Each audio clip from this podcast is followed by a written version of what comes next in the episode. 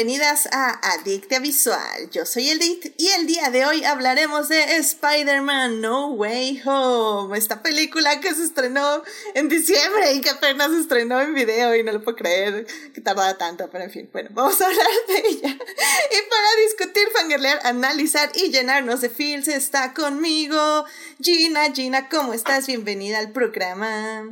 Hola Dir, hola a todos. Estoy muy sacada de onda porque no suelo ser la primera, porque siempre vengo cuando está en crisis Daphne, siempre me toca hasta el final, así que estoy así como, ay, yo, ok. Hola, eh, saludos a todos, qué bueno estar aquí. Tienes toda la razón, sí es cierto. No, no, ahora sí, el abecedario te favoreció 100%. Sí. Así que bienvenida al primer lugar de la presentación. Eh. Perfecto. Y bueno, también está aquí con nosotros Héctor. Héctor, bienvenido al programa.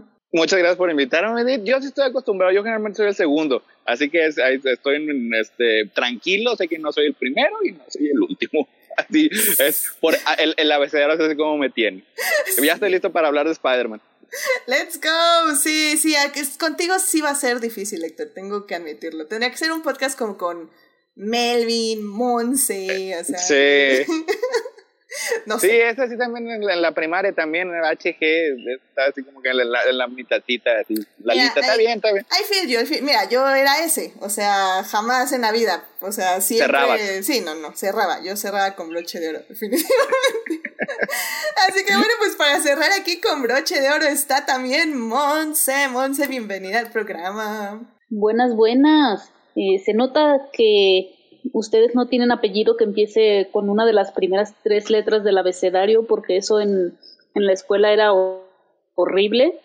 Así que agradezco que la lista sea por nombre y no por apellido, porque yo tengo apellido con B y créanme que no recomiendo para nada. Ay, bueno, mira, mira, es como, es como el balance del universo. O sea, toda la primaria eras la primera y en Adicta Visual siempre es la última. Es preparada. Sí, sí, sí, o sea, por eso digo, o sea, vengo aquí y es así como de, ay, ojalá así hubiera sido desde la primaria, ¿no? Muy bien, bueno, pues excelente, excelente.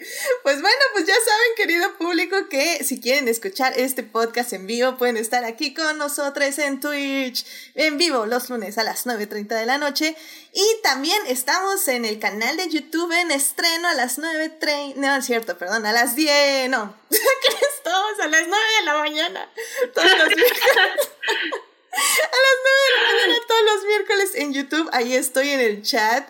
Y bueno, pues por cierto, ya saben, querido público, abrimos ya oficialmente Adicte Visual. Había un Patreon. Tenemos Patreon y pues ya tenemos eh, algunos mecenas, que, así se les llama por alguna razón. Y, bueno, pues eh, uno de los beneficios es que eh, ciertos tiers, creo que se les llama, se mencionan al inicio del programa.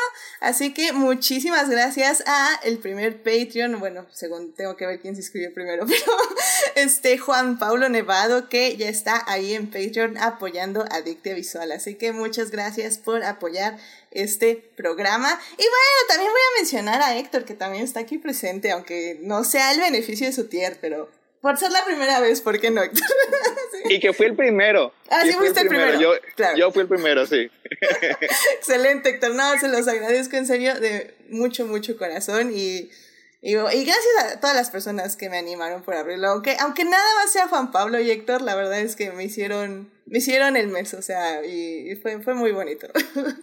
Pero bueno, muchas gracias. Así que si les interesa apoyar un poquito más este podcast, váyase a Patreon porque hay hay este, tecnología que, este, que financiar. y pues mejorar este podcast, evidentemente. Vaya, vaya que sí. esos procesadores M1 no son baratos. Sí, no, no son nada baratos. Pero bueno. Ay, pero bueno, pues ya vámonos ya, porque esta película, en serio, que hay que analizarla escena por escena. Así que, primero, antes que nada, obviamente tenemos que salvar lo que amamos.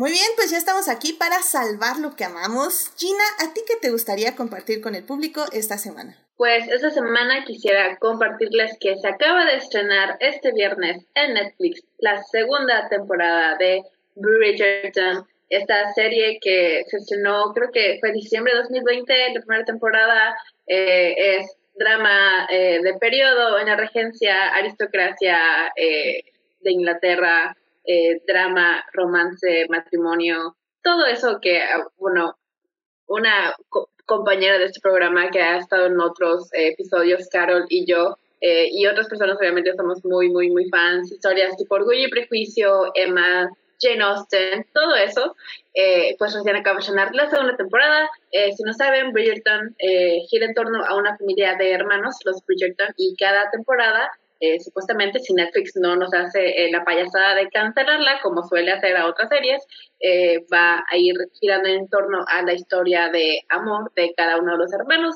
La temporada anterior habló de Daphne y esta temporada habla de su hermano mayor Anthony y de cómo se va enamorando en contra de su voluntad, teniendo un poquito de enemies to lovers o rivals to lovers, un pequeño triángulo amoroso, cosas muy, muy interesantes. Eh, y pues para mí es una, eh, un estreno muy emocionante, es muy personal para mí lo feliz que estoy de que ya se haya estrenado, porque pues sí tuve la oportunidad de colaborar en la adaptación al español de la serie, así que la vi desde diciembre, desde diciembre ando cargando los spoilers eh, de todos, eh, estoy ya muy contenta de que ya haya salido, ya pueda hablar, y que ya haya gente diciendo de que, güey, tal escena, güey, tal diálogo, yo de que sí, I know, yo semanas tratando de gritar, pero la gente ya apenas ahorita estoy, eh, estoy viviendo mi mejor vida en Twitter con los fanarts, los fan edits, eh, los gifs, los videos que ya han sacado los fans, están deliciosos, hermosos, eh, y si les gusta el romance y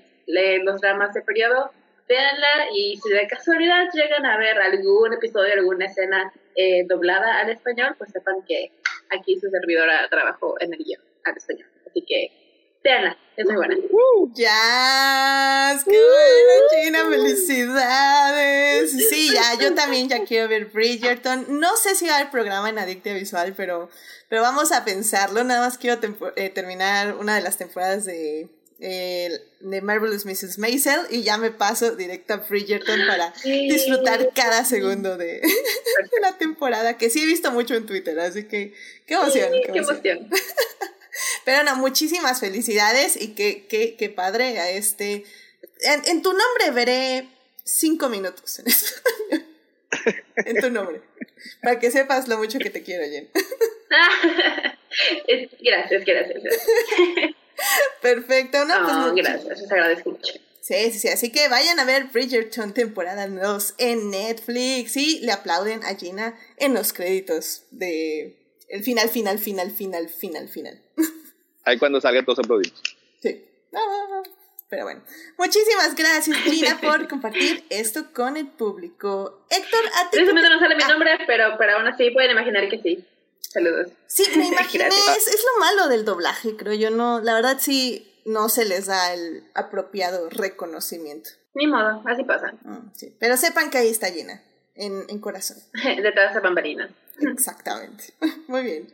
Pues Héctor, ¿a ti qué te gustaría compartir con el público esta semana? Eh, quisiera compartir a la que es este mi autora favorita de novelas de misterio de todos los tiempos, que es la maestra Agatha Christie. Digo, porque hace poco, hace unas semanas, en un podcast mencioné una de esas historias y pues, recordé que no he leído todas sus historias, porque la señora tuvo como unos 100 libros, alguna cosa así, fue muy prolífica en, en, su, en su era. Así que este, me puse a buscar eh, algunos de los que me faltan y la verdad, o sea, sigo amando con todo mi corazón sus historias. O sea, para mí es el templete perfecto de cómo se escribe una historia de misterio. O sea, sí, con todas las alabanzas al señor Conan Doyle y a su Sherlock, mm, o sea, mucho de eso es invención, o sea, la, manera en cómo este, te sacaba tu historial médico nada más porque parpadeaste un segundo fuera de sincronía. O sea, la señora Christie, ella sí utilizaba así una lógica así perfecta, o sea, sus misterios son impecables, sus personajes son geniales, o sea, Hércules Poirot es un gran detective, o sea, su personalidad es eh, maravillosa, es perfecta para sus libros. pero la campeona de todo es la señorita Maple. O sea, ella es la mejor detective yo creo que se ha creado en la ficción. O sea, es una adorable viejecita que todo el mundo la menosprecia, todo el mundo este, no la toma en consideración y siempre es la persona más inteligente en cualquier lugar donde esté. O sea, y en todo momento está resolviendo misterios, está prestando atención, está atando cabos. O sea, y sí, la verdad, o sea, sigo disfrutando todos sus misterios. O sea, sí, si tienen que escoger, pues yo sí este, preferiría que se fueran los libros de, de la señorita Marple, porque es uno de los más grandes personajes de ficción y la verdad es, eh, un, es una injusticia que no haya tenido 10 franquicias a lo largo de las décadas, porque es, es maravilloso. Amén, amén, amén. La verdad es que lamentablemente mi acercamiento a Agatha Christie ha sido por Doctor Who, así que no sé qué tan bueno o malo sea, pero, pero qué padre que nos recomiendes estos libros que son clásicos y que como dices, pues no, no se muestran tanto y no se comparten tanto, lo cual, pues sí, es, es una injusticia por sí sola. De repente, pues ahí este, Kenneth Branagh saca sus películas de Hércules Poirot, que son buenas, buenas adaptaciones, un poco hollywoodizadas, porque pues tiene escenas de acción y ese tipo de cosas que pues, los libros realmente no, no tienen escenas de acción, es, es nada más este, eh, eh, pura deducción lógica y este impecable trabajo detective, pero pues este Kenneth Branagh hace un, un buen Hércules Poirot.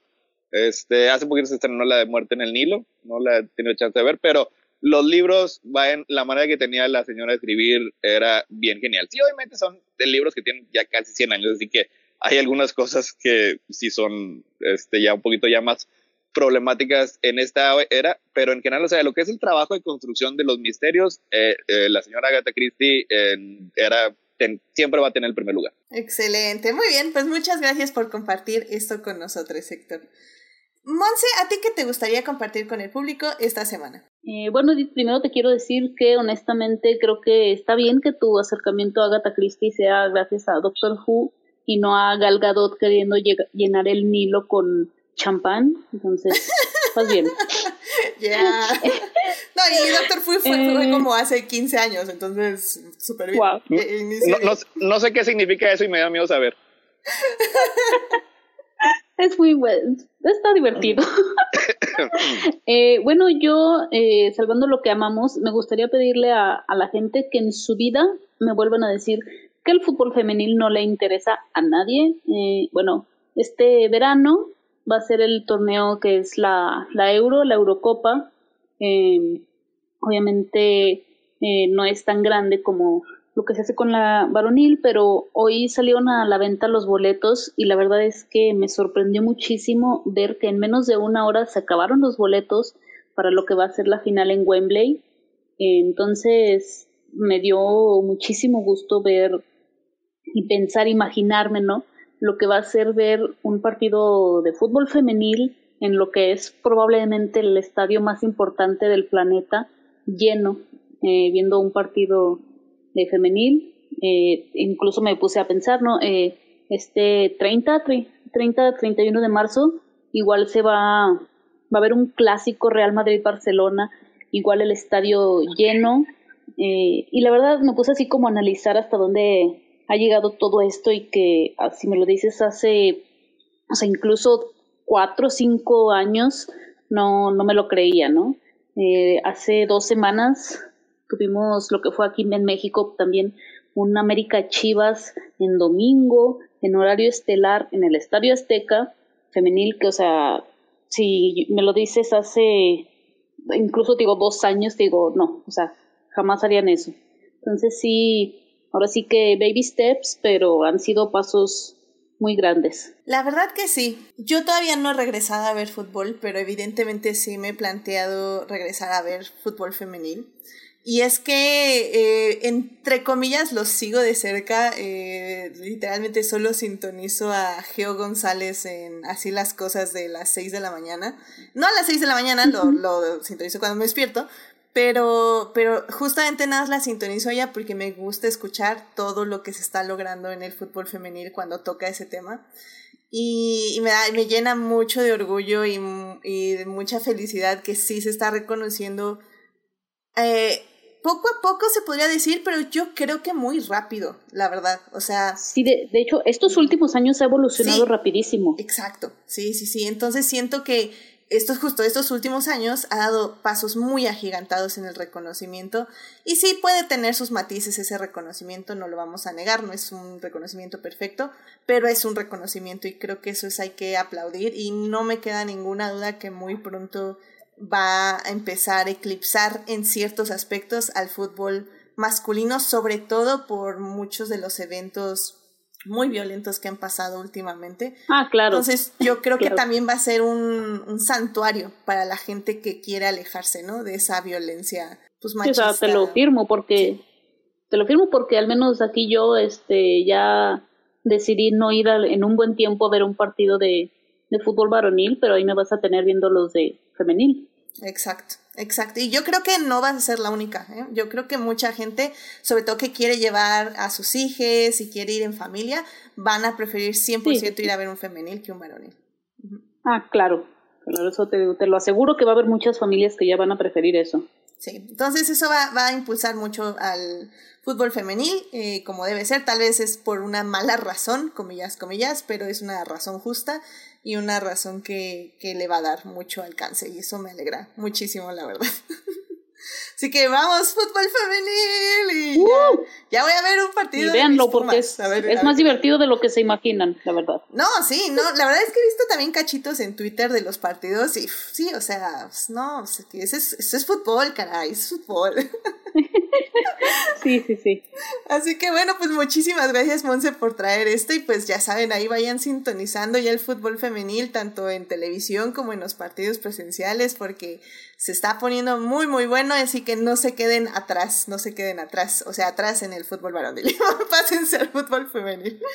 Ay, pero bueno, muchísimas gracias, Monse, por traer esto al podcast.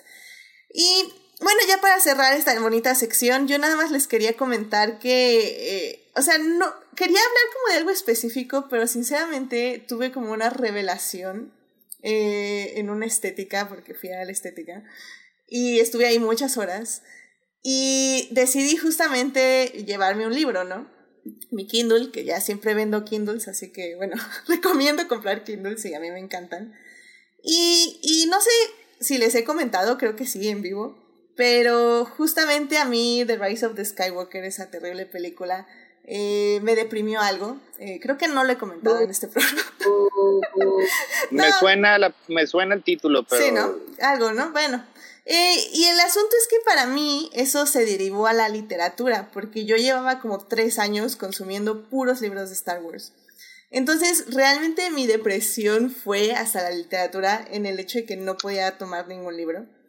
Y gracias a TikTok y a ese increíble algoritmo, me empezó a llevar a muchas recomendaciones de libros. Eh, libros queer, libros eh, feministas, que se enfocaban más que nada en autoras.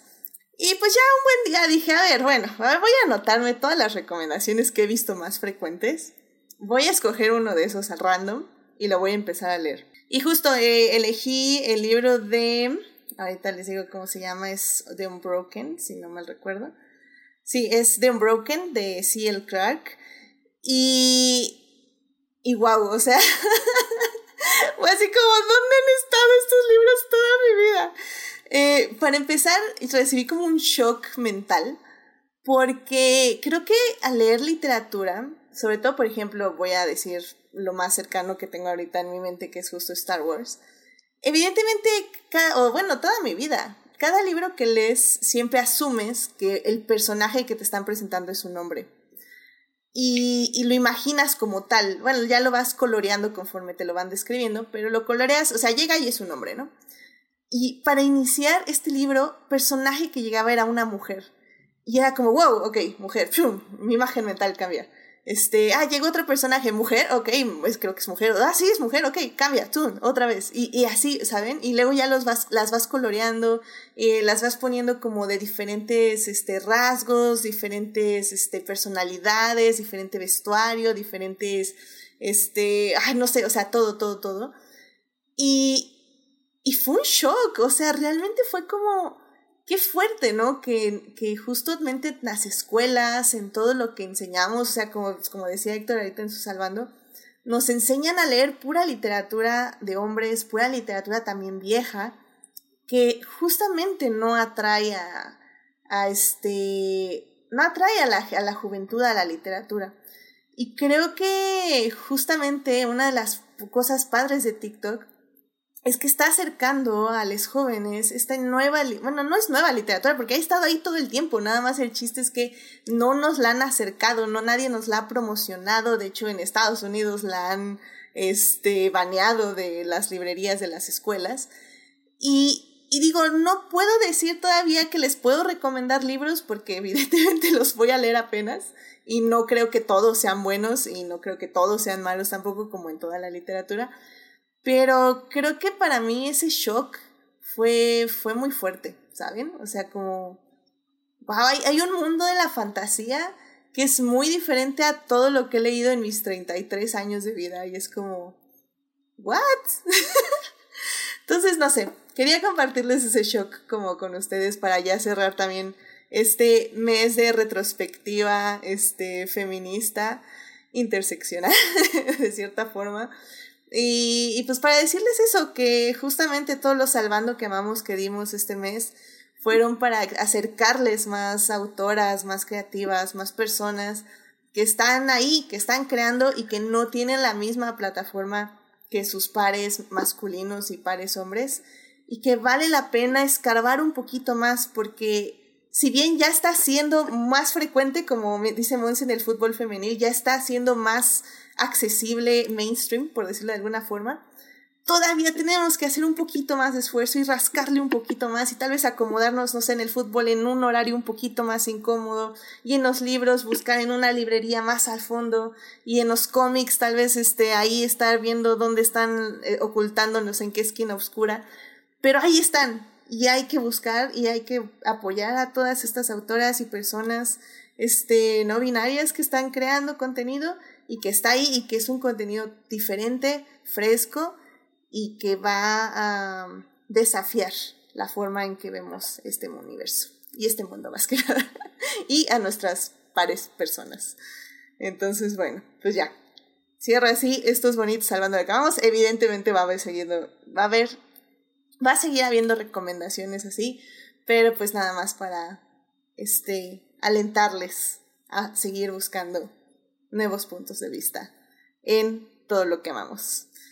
Así que bueno, pues vámonos ya a hablar de el tema que eh, venimos el día de hoy. Así que vámonos a hablar de cine.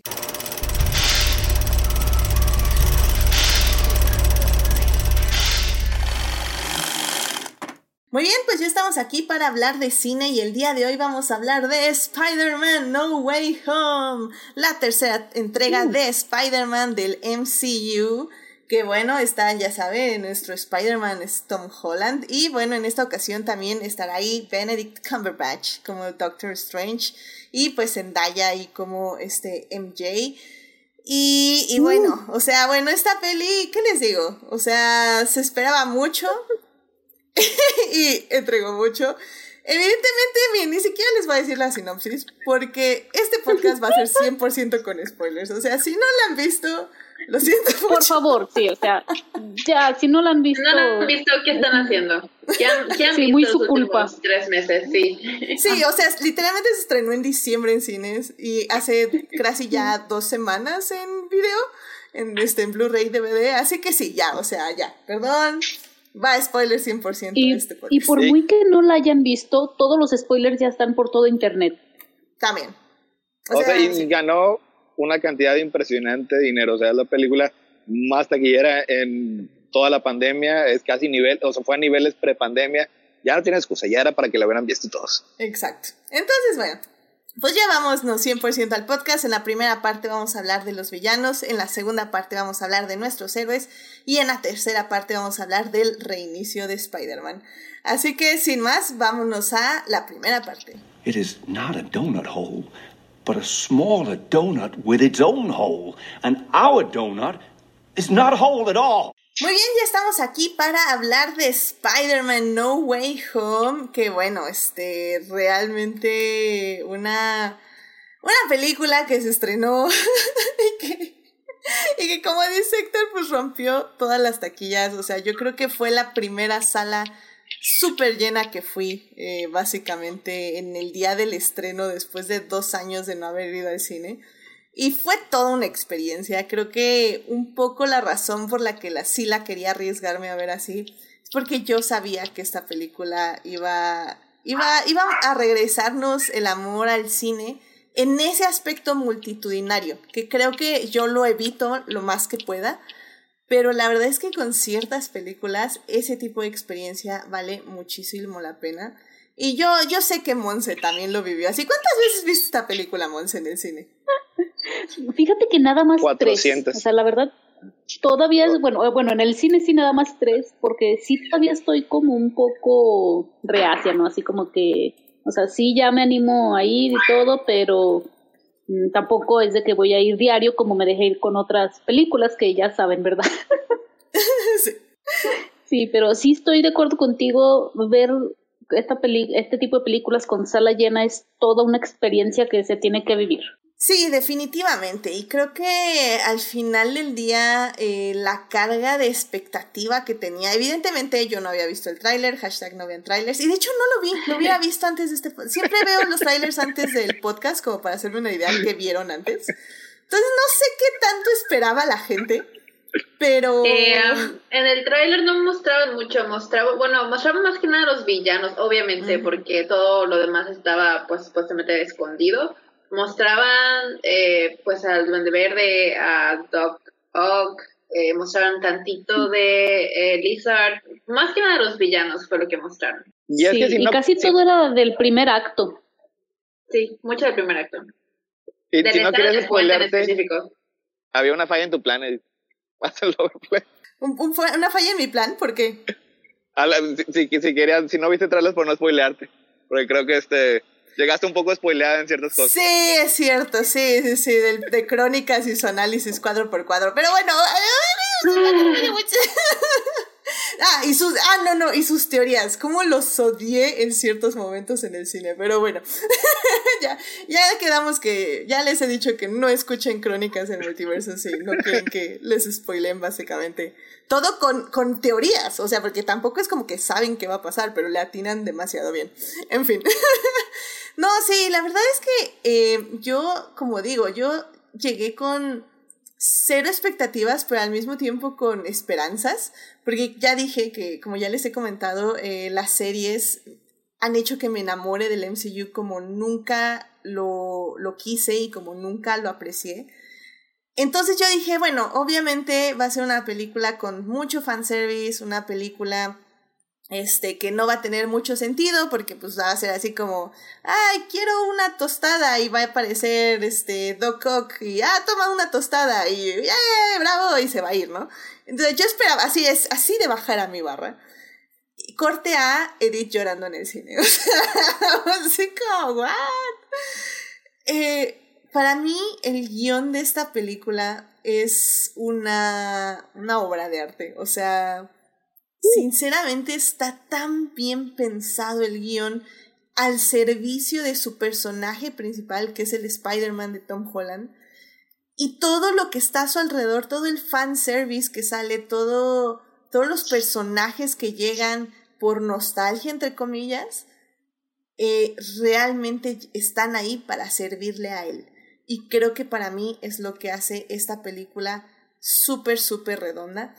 Eh, Gina, eh, tu impresión así general de la película, ¿cómo, cómo tú la apreciaste el, ya después de que terminó? Eh, definitivamente estoy de acuerdo. Creo que yo tristemente solo la pude ir a ver una vez al cine porque fue la época en la que me llegó mucho trabajo, me llegó Bridgerton, así que estaba full mi tiempo, no tenía chance de, de salir de mi casa. Eh, así que solo la fui a ver una vez, pero me acuerdo salir del cine esa única vez y estar completamente choqueada de lo que había visto. Sentía, yo, lo que yo sentí dentro de la experiencia de ver la película era que era como nada de lo que había experimentado antes en una sala de cine. y sentí verdaderamente que es una película muy especial, que pueden tildarla de fanservice todo lo que quieran, pero yo creo que es una excelente cátedra de cómo hacer fanservice sin denigrar tu IP, sin denigrar tu personaje y su historia, porque como dices, la película sí tiene eh, obviamente mucho fanservice eh, en cuanto a los Spider-Man anteriores, pero no pierde el foco de que el principal es Tom Holland o el Peter Parker de Tom Holland y que es su historia y que todos los demás son agentes en su historia.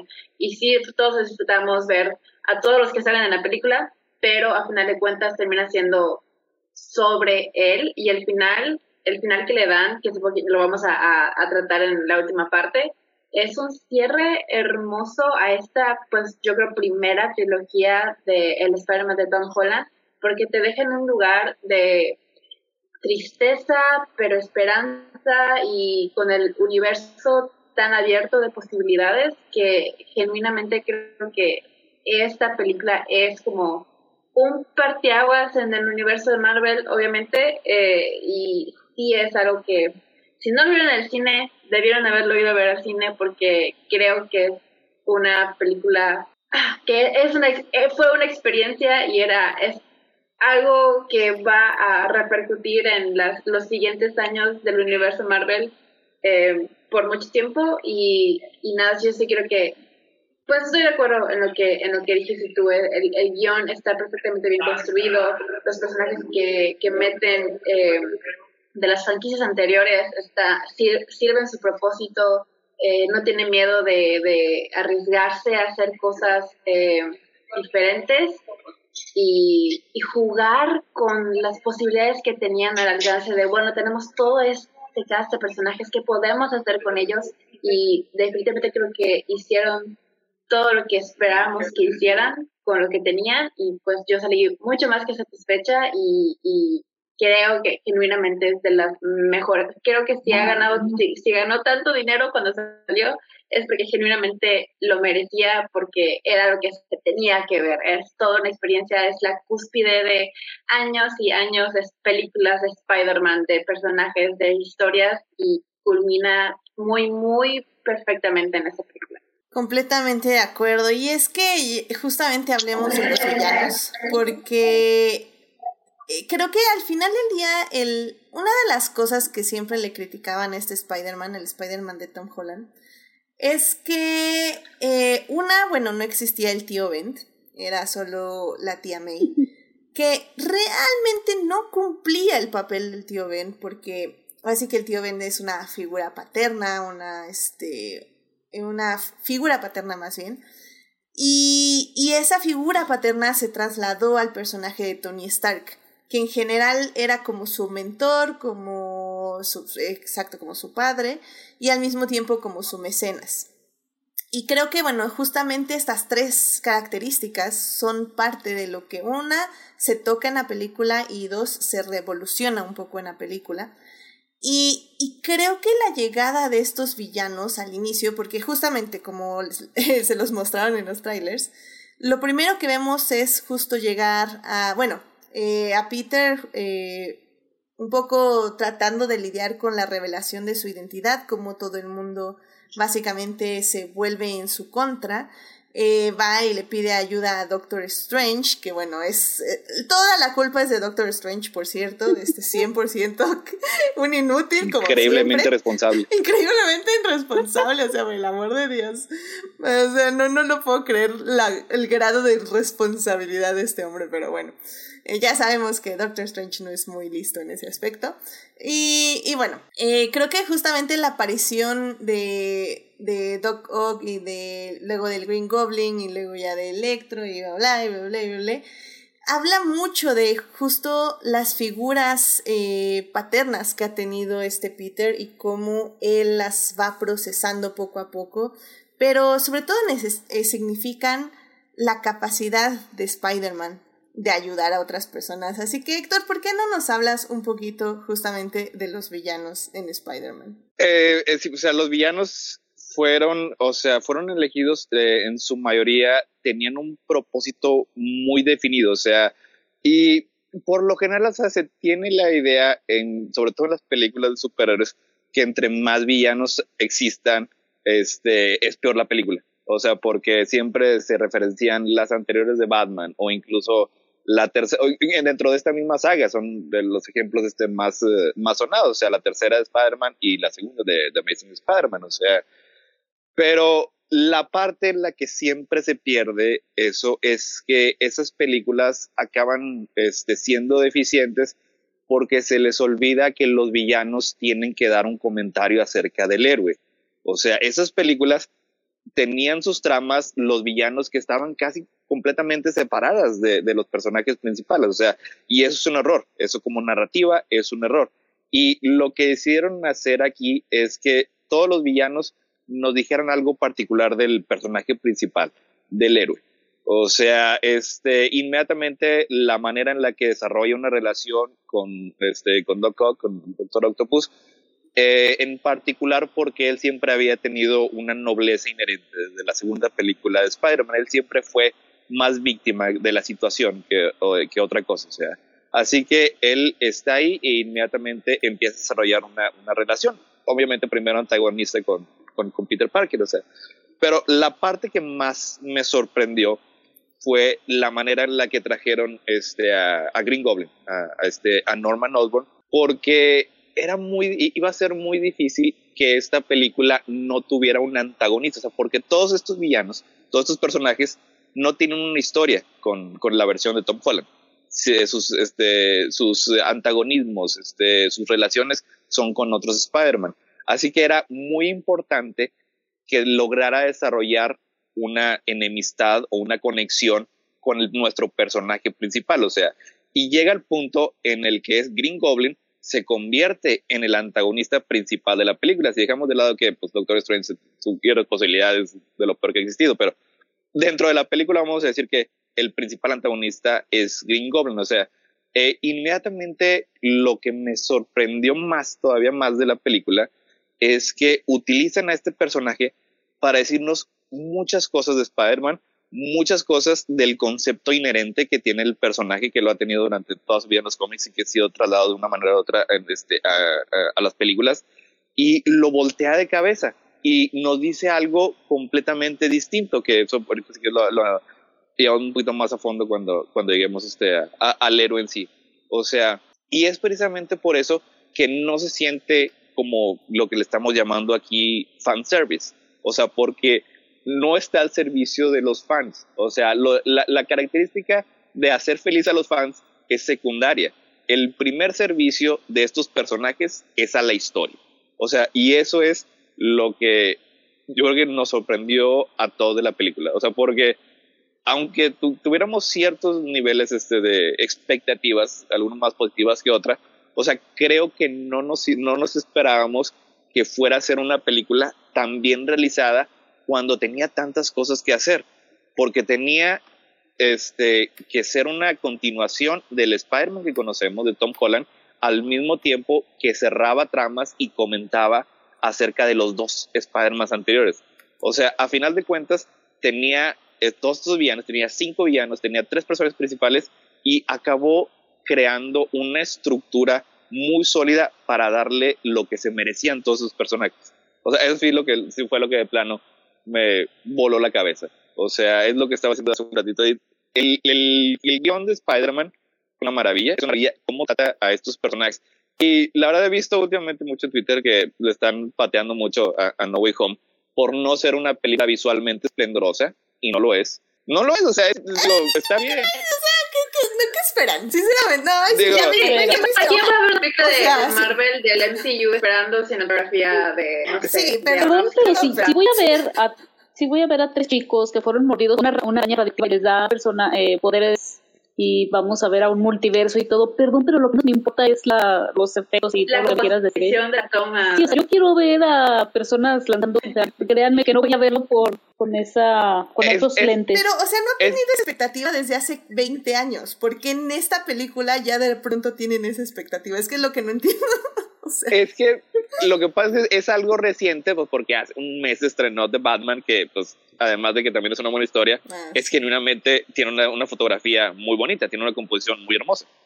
Y eso lo utilizan las guerras de los fans entre lo que sea, las facciones, las tribus, lo que tú quieras, para patear a esta película en, en, particular, porque, ok, no es tan visualmente esplendorosa como The Batman, pero el trabajo de John Watts como director, si bien no se nota en su composición, se nota en su narrativa. Y la manera en la que maneja todas estas relaciones, eso también es muy difícil, eso también es hacer cine, eso también es el trabajo de un director. Y eso también se debe alabar. El día es porque para mí sus guiones son muy vacíos, o sea, no hay ningún, ninguna búsqueda emocional realmente complicada, o sea, realmente que, que, que yo me diga, ay, pobre personaje, o sea, me están diciendo que me tengo que sentir lástima por el monito que sí era un cirujano pero era un patán y por idiotas estrella en su carro y pierde las manos y va a buscar en un templo eh, whatever que lo solucionen para que vuelva a ser un cirujano patán. Entonces es como, I mean,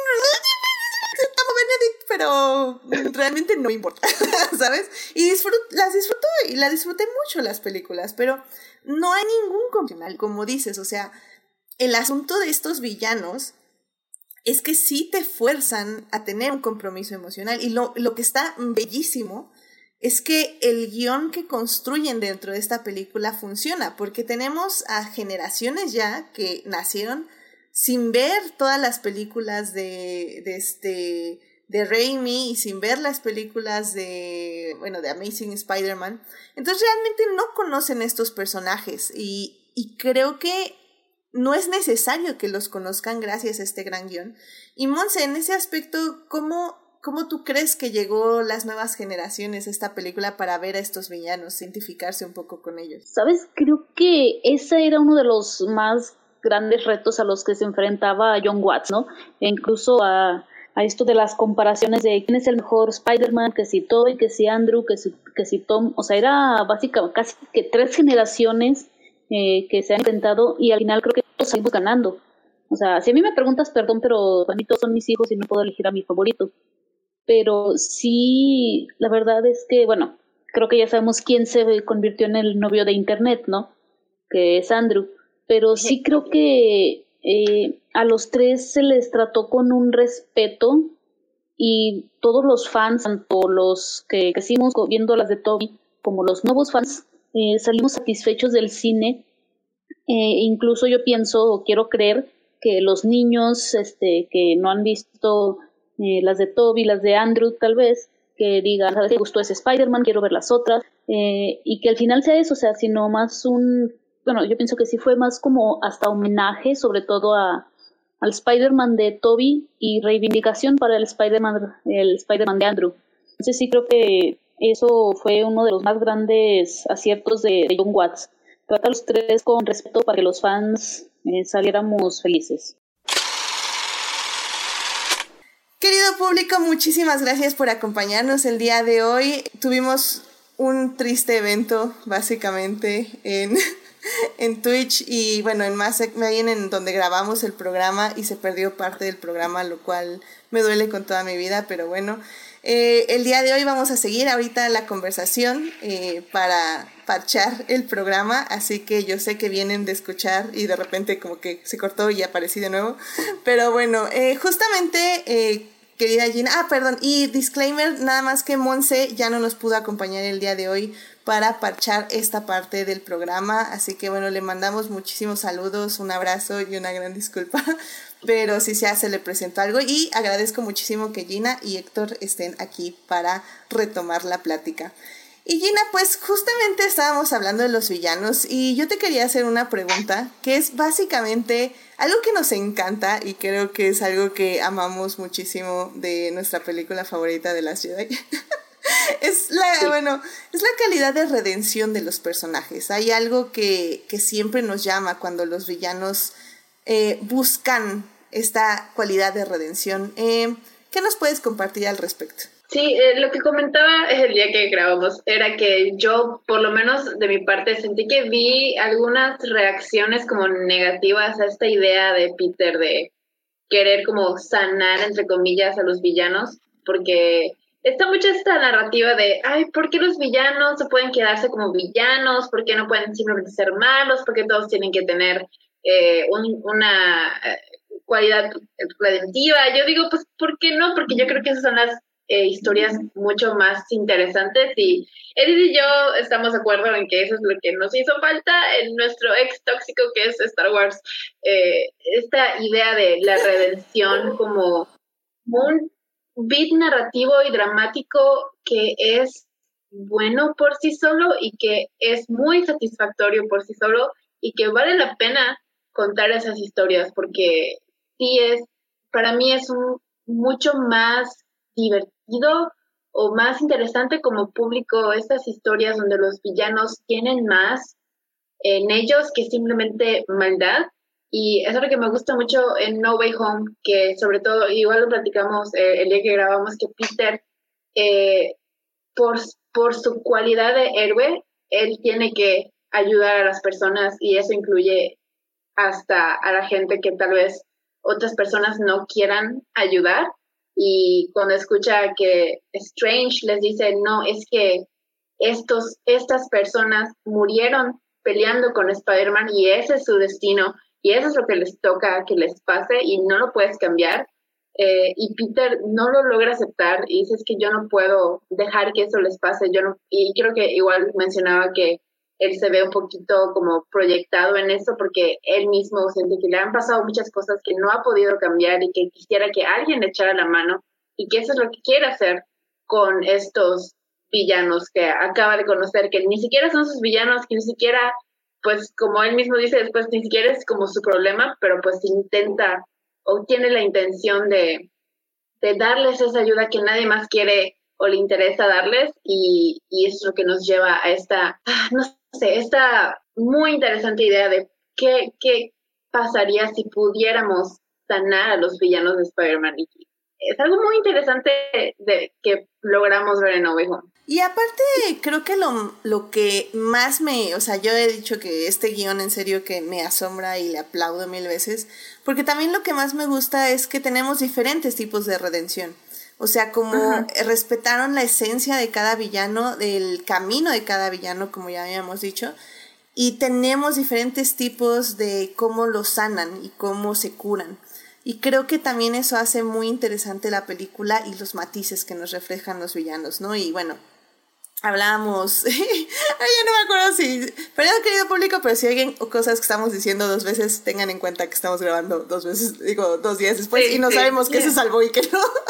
pero pues justamente hablábamos de la actuación de William Defoe, ¿no? Como su Green Goblin es básicamente irredimible en cierta forma, pero porque el Green Goblin no se puede redimir. Sin embargo, está esta otra parte que es como el otro lado del Gollum, por decirlo de alguna forma, que esa parte más bien necesita ser salvada del, del ente que la está consumiendo.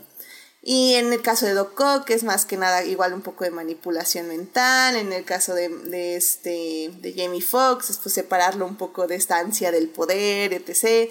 Entonces creo que eso es lo que a mí me encanta de esta cualidad redentiva de los villanos, que tienen muchos matices, y tienen muchas capas que ir investigando y eso los hace pues simplemente importantes tanto para la trama de Peter como para las tramas de sí mismos, ¿no? Y eso es muy, muy bonito. Eh, yo creo que con esto vamos a cerrar esta sección porque creo que era como... al menos lo único que creo que podíamos como que sí quería mencionar, que sé que se perdió. Y, bueno, pues evidentemente vamos a seguir tocando el tema de villanos, pero ya va a ser en la segunda parte, así que vámonos para la segunda parte.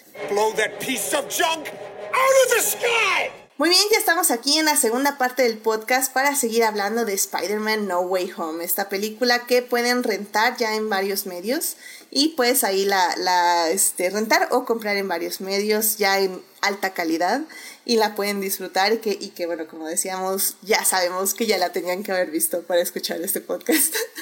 y bueno, pues justamente em, hablemos ya de los héroes y es que me acuerdo, eh, lo, malo de volver a hacer un programa es que tienes déjà vu de...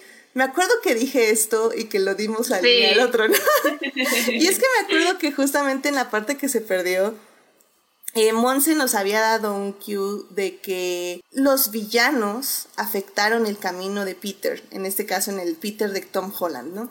Cómo habían influenciado radicalmente en el camino. Y es que básicamente siempre tenemos que los mejores villanos son los que quieren convertir al protagonista eh, o que quieren corromper al protagonista y guiarlo por un camino diferente al que estaba trazado o hacerlo, hacer al héroe más como ellos, hacer que el héroe comparta su dolor para que vea ese héroe que no es lo máximo y que también puede ceder ante el lado oscuro, por decirlo de alguna forma. Y gobernar la galaxia juntos. exactamente, exactamente, pero pues justamente hablemos un poquito de lo importante que es la trama de Peter Tom Holland en esta, en esta película. Eh, Héctor, realmente pues a mí me gustaría que nos contaras un poco lo que vive Peter Tom Holland de el dolor y el duelo y esta transición tan importante que todo Spider-Man debe pasar. Sí, es que aquí lo que pasa es que hasta ahora, hasta este momento en, en el MCU, eh, el personaje de Peter Parker realmente no había tenido esa, esa transición que es la, la clásica de Spider-Man en la que aprende este, la lección, que con un gran poder conlleva una gran responsabilidad, o sea, porque a pesar de que había tenido figuras paternas, o sea, obviamente este Tony Stark era una figura paterna, pero todos estamos de acuerdo en que no era una, una, una particular, este, gran figura moral o ética. Este, y aquí lo que se le da en esta película es precisamente ese rol, el rol clásico que siempre había tenido el tío Ben, es el que, el que le enseña este, cómo utilizar sus poderes de la mejor manera. Así nada más que el problema es que como parte del crecimiento de Spider-Man es de que tiene que, perder esta figura, esta, esta, brújula moral. O sea, tiene que, que perderla este, de una manera trágica. Y lo que hizo esta película, que a mí me sorprendió mucho en su momento, es que generalmente Peter aprendía esa lección de una manera en la que se expresa como si fuera casi karma instantáneo. O sea, este, porque eh, primero decide utilizar sus poderes de una manera este, egoísta y al hacerlo, este, ocurren sucesos en el que este, fallece su tío Ben. Así que la lección es de que si no haces cosas buenas, este, no vas a obtener cosas buenas. Y aquí es distinto, o sea, porque aquí lo que la tía May le enseña es siempre recurrir a la compasión, a, la piedad, con, con todas las personas, incluso aunque algunos podrían pensar que, que no se la merecen.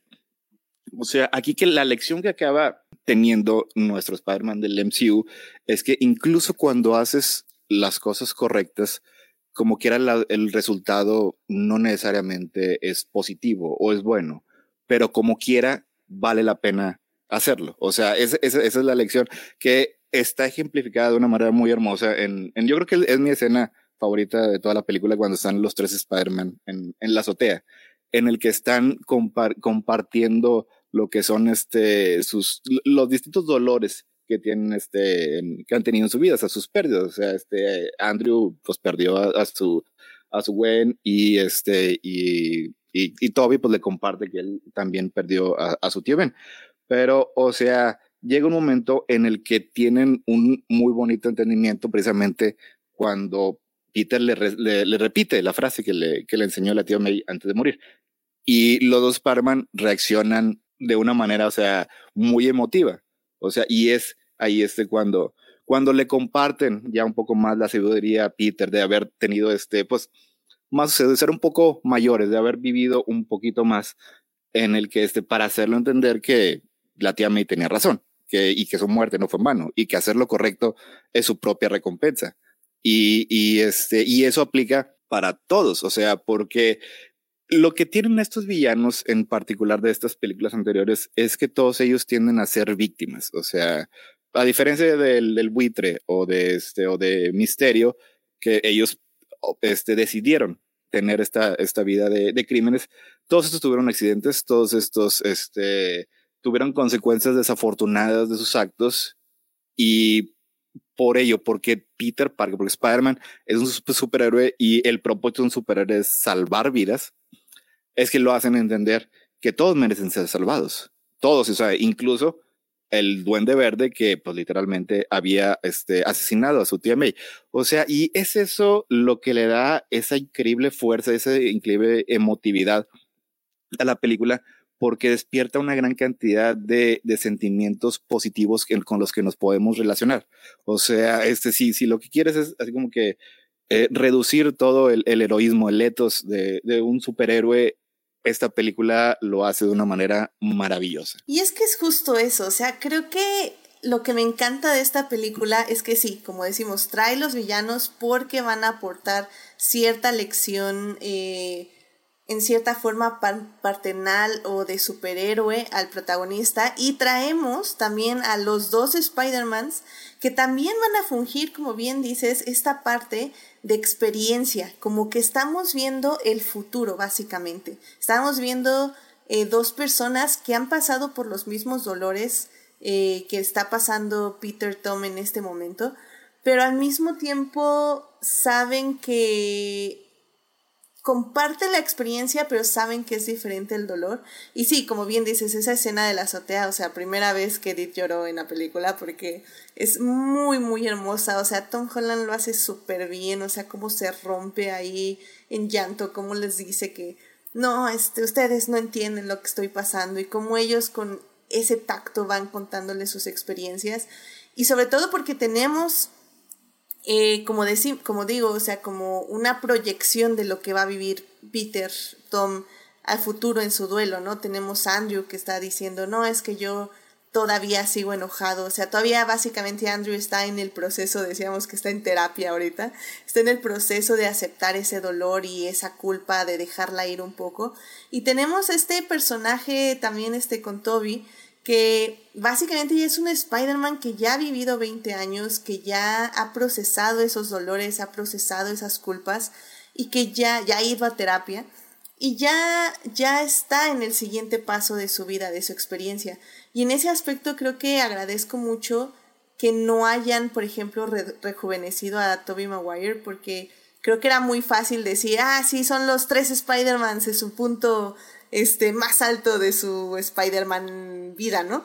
Eh, pero creo que el director y, los guionistas sabían exactamente qué querían y qué querían buscar, eh, cómo querían que estos dos personajes, estos Spider-Man, sirvieran a la vida de Tom, eh, bueno, de Spider-Man Tom.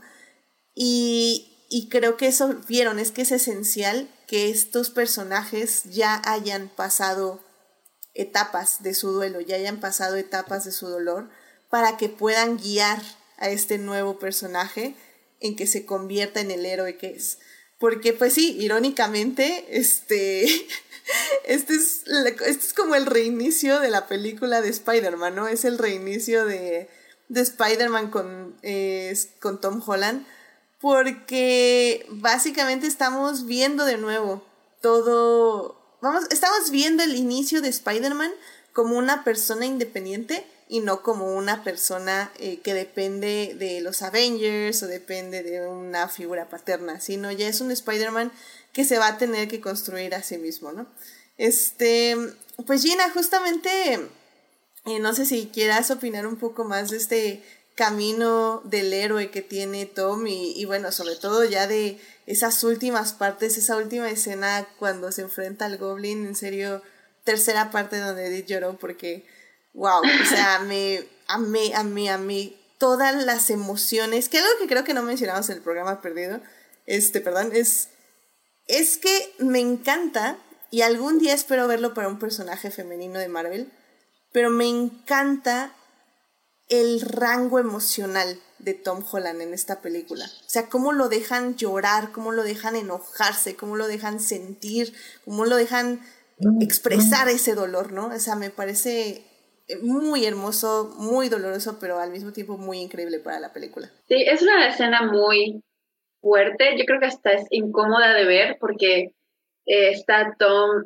golpeando al, al verde y el duende verde además parece que se está riendo porque obviamente está consiguiendo lo que quería que era romperlo. Y luego llega Toby y lo detiene y no le dice nada. Y eso también lo mencionamos en el episodio eh, perdido que no tiene que decirle absolutamente nada ni una sola palabra y con pura mirada entendemos y Peter Tom entiende que Peter Toby le está diciendo de que esto, este, esta no es la manera y si haces esto, luego vas a arrepentirte porque yo también tuve esos impulsos, yo también quise eh, vengarme y, y creía que con la violencia y la venganza iba a poder sanar mis heridas y ese no es el camino. Y eso te lo dice todo con una mirada, con la mirada que, que le da Toby a Tom.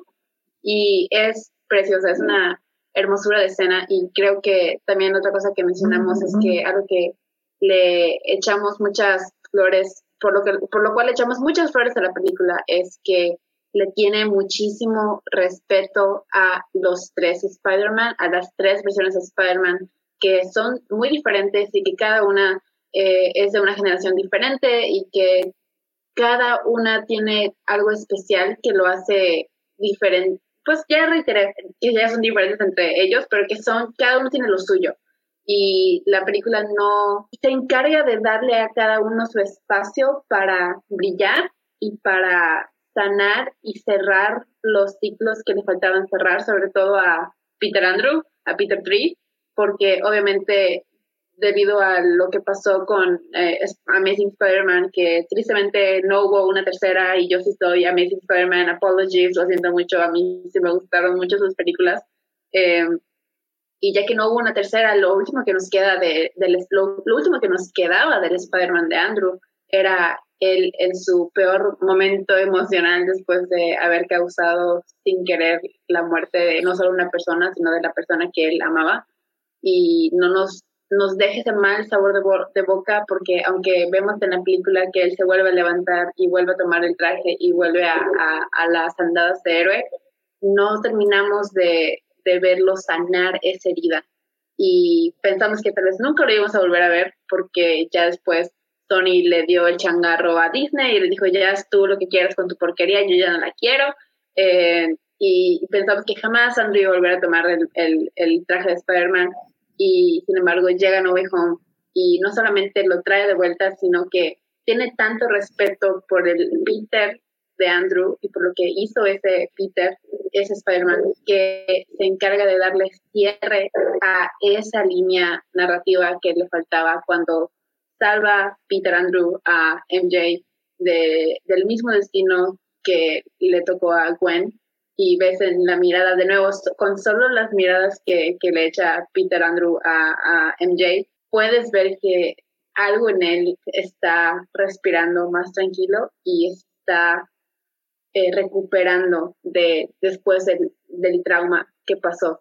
Y pues eso que, que le agradezco mucho a los guionistas y a todos los involucrados, a, Toby y a Andrew por aceptar regresar, porque em, creo que los, nosotros como fans es algo, yo en la, en la, sala de cine yo no creía lo que estaba viendo, yo los estaba viendo eh, a los tres juntos en la misma, en el mismo cuadro y yo le decía a la persona con la que iba, es que no puedo creer lo que estoy viendo, es que estoy anonadada, es que no me la creo, porque es algo completamente... Eh, revolucionario, yo creo, el juntar literal a estas tres generaciones de Spider-Man en una sola película em, y darles ese lugar que se merecen y decirles a los fans, tengan, los tres son válidos, los tres son eh, grandes, Peter, y los tres tienen espacio en los corazones de los fans y por eso hicimos todo este eh, despapalle para juntarlos y que podamos tener una película con estos tres grandiosos Spider-Man juntos, que lo que yo decía, igual que obviamente sí se siente, obviamente como fanservice, pero no es mal fanservice, es un fanservice bueno, el fanservice no tiene por qué ser malo, no se usa mucho la palabra fanservice como algo eh, que se debe evitar cuando no, porque cuando el fanservice puede ser algo muy bueno, eh, y creo que No Way Home lo demuestra que puedes hacer una película que puede pasar como fanservice, pero si lo haces inteligentemente, si lo haces con respeto, si lo haces con todo el amor de tu corazón, tanto por los personajes como sus historias, como por los fans, pueden salir cosas hermosas, grandiosas y creo que No Way Home probablemente tiene de los mejores momentos en cualquier película de Spider-Man y eso es simplemente eh, por el, la dedicación que tuvieron pues Disney, MCU, eh, Sony por traer a la vida esta esta colaboración de, de Spider-Man y es, yo siempre es una maravilla de verlo, la, la verdad. Y estoy muy, muy contenta y satisfecha de que tengamos una película como No Way Home. Se siente como un abrazo enorme y y, y, ya, y no sé, no sé qué más, cómo más ponerlo, es, es impresionante. Sí, completamente de acuerdo y contigo están también completamente de acuerdo en el chat. Este, Jimena nos dice, ay, se me sigue haciendo un nudo en la garganta y se me salen las lágrimas cada vez que pienso en esa escena. Uriel dice que también él, eh, Jimena dice, creo que el rescate de MJ por Andrew es mi escena favorita de toda la película. Y Bote, o bueno, Uriel dice, es, es, eso que comentaron es clave, el fan service bien hecho aporta mucho a la película, no como las burradas de Snyder o del que no debe ser nombrado, por ejemplo. y, sí, o sea, la verdad es que lo dijiste muy bien, Gina. O sea, al final del día, el asunto del fanservice es que puede ser fanservice, no es malo per se, pero tiene que estar ahí para aportar algo a la historia, pero sobre todo aportar algo al protagonista. El fanservice no puede eclipsar al protagonista y no puede eclipsar la historia. Y creo que como ya lo hemos mencionado, o sea, todo eso lo hacen muy bien los dos protagonistas, porque son los, eh, funcionan como los hermanos de Peter, como un poco también una figura paterna, pero al mismo también como que le tratan de, de, dar como toda su experiencia y de todos los consejos que él puede necesitar para convertirse en el héroe que se tiene que terminar de, de convertir ya con las bases que le enseñó su tía May. Que que la verdad es que eso a mí me parece, o sea, ya lo comentaba Héctor hace ratito, todo lo de la tía May, en serio que regresando un poco a eso, me fue, fue uno de los momentos más fuertes. Creo que no lloré ahí per se porque estaba como más en shock. Entonces ya lloré cuando... Yo sí estaba en negación. Sí, es que fue Completa negación. Sí, porque aparte es ah, ah. como le pega el slider y luego como que sí se para y todo bien, Peter, no hay problema, y luego ya se cae y yo así como, no, ¿qué está yo sé que esto lo vio desde, desde el inicio de la película. Eh, es que, eh, no es el inicio, pero a mí se me empezó a hacer así como un nudo en la garganta cuando están en, en donde trabajaba la tía May y cuando este Peter le dice, pues es que no es mi problema. Y entonces ahí es cuando, cuando la tía May empieza a enunciar este, todo el, las, la moralidad de un superhéroe, la ética de un superhéroe, o sea, en el que le enseña, este, pues que se debe, que, se debe tener este compasión por estas personas, o sea, que, que debes de intentar salvar, aunque superficialmente se vean así como, este, como personas que no merecen, que no merecen ser salvadas, o sea, que merecen ser tiradas, este, a la basura o, o descarriadas, o sea, pero ella le enseña que todo eso no es correcto. O sea, y ahí es como cuando poco a poco se fue lo que es construyendo, este, el, posicionando a la tía May con el papel que tradicionalmente tenía el, el, tío Ben. Y luego después, sí, ya cuando este, hay ya el enfrentamiento final y ya cuando dice literalmente este, las palabras, que es básicamente el epitafio para cualquier pariente de Peter Parker, es cuando pues sí ya uno sabe exactamente qué es, qué es lo que va, qué es lo que va a pasar y este y pues sí, o sea, yo creo que hasta cierto punto todos estábamos en negación. La misma tía May estaba en negación. No, pues no, no me pasó nada. Digo, nada más necesito así como que recostarme este, un poquito. Y luego después la, la reacción de Tom Holland. Y luego también, eso que no, no, lo discutimos, este, no lo mencionamos. También llega Happy y también la ve que ya, ya falleció y también en, en sus ojos se ve así como que todo el dolor que tiene. Y, o sea, la película tiene una muy grande carga emocional por todas partes. No, y es que pega, y es que ya hablábamos justamente cuando Andrew también rescata a MJ, que también es un momento que tengo que decir otra vez, o sea, les, les voy, los voy a quemar cada vez que pueda, que Crónicas del Multiverso me quemó esa parte a mí. que bueno, que ustedes como la predijeron porque en el trailer se veía muy obvio y yo me escuché sus comentarios. Entonces sí, cuando vi que estaba cayendo y que ya estaba Andrew, dije, obviamente va a pasar. Pero creo que a mí lo que fue la cereza en el pastel, o sea, tal vez ya sabía lo que estaba viendo y ya sabía que la iba a rescatar Andrew. Pero la cereza para mí en el pastel fue la reacción emocional de Andrew que comentaba Jenna. O sea, el hecho de que, él empieza a llorar y que hasta MJ así como casi de broma le dice, ¿estás bien? o sea, tú estás bien. Pues exactamente qué pasó. Ajá, o sea, es así como, ok, ¿qué, qué está pasando? Y, y creo que justamente la actuación de Andrew fue lo que te rompe. O sea, lo que dices, no manches. O sea, bebé está sanando y te amo. Y... ¡Ay, lo amo mucho! es bien hermoso. Y es que ahí podemos volver un poquito, un poquito a lo que es este, porque ya le estamos diciendo fanservice, pero pues realmente es, es fanservice porque lo que hicieron aquí los, los escritores, o sea, regresaron a las películas, a las películas, este, a, las dos series anteriores, o sea, y vieron, o sea, ¿qué, qué podemos sacar de ellas, o sea, para beneficiar al primero a, a la película en sí y luego también a los personajes, a cada uno de sus personajes y cómo eso se iba a poder, o sea, reflejar en nuestro Spider-Man este, eh, principal, o sea, y en el caso de, de Andrew Garfield, o sea, pues la parte así como que, que más le saltó fue precisamente eso, o sea, que él falló en rescatar a, a, Gwen, o sea, es algo que está cargando un peso enorme y llega al punto en el que decidieron este, utilizar esta película para cerrar su trama.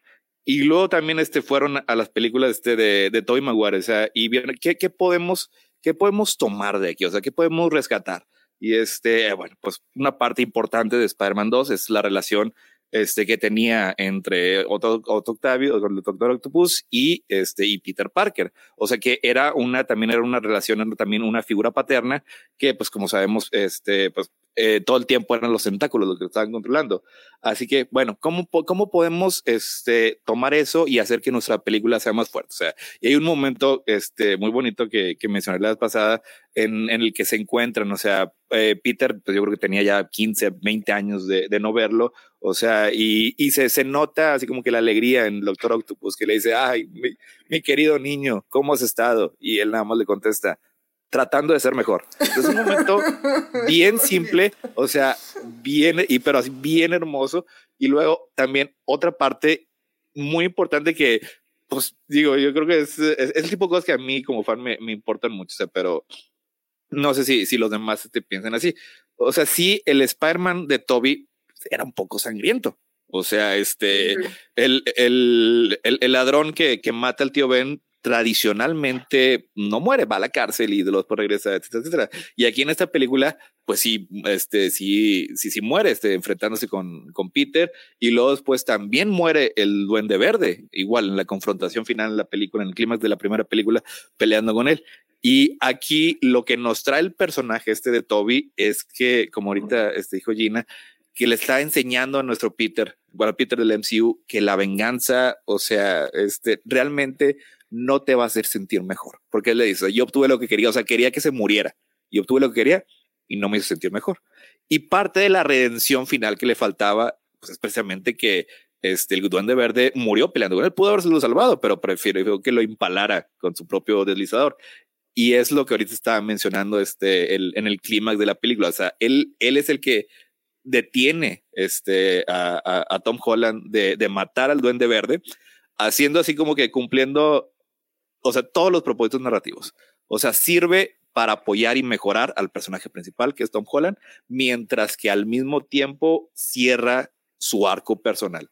O sea, y era lo que estábamos mencionando también en, en su momento la, en, en, la edición que, que se perdió. O sea, cómo muchas escenas en esta película cumplen distintos propósitos a distintos niveles, lo cual en sí, sí. Es, eh, o sea, es un logro narrativo muy difícil de alcanzar. No, sí, sí, y cuando mencionaste eso, o sea, yo también me sorprendí porque no lo había leído, o sea, cuando salva al, al bueno, más bien cuando detiene a Tom, eh, yo no lo había visto como que salva al Goblin y sí es cierto, o sea, que termina apuñalándolo y también nos da un gran momento. Sí. De, o sea, pero, pero bueno, no queda en él, o sea, ahora sí que él, como bien dices, o sea, Toby se redime, y, y, crece más como personaje. El Goblin pues es el Goblin y pues está loco, entonces ya sabemos que, que eso no iba a cambiar para nada, que, que justamente su redención no iba a pasar porque el Goblin realmente sí es por ciento, 100% sanación o destruirlo entre comillas como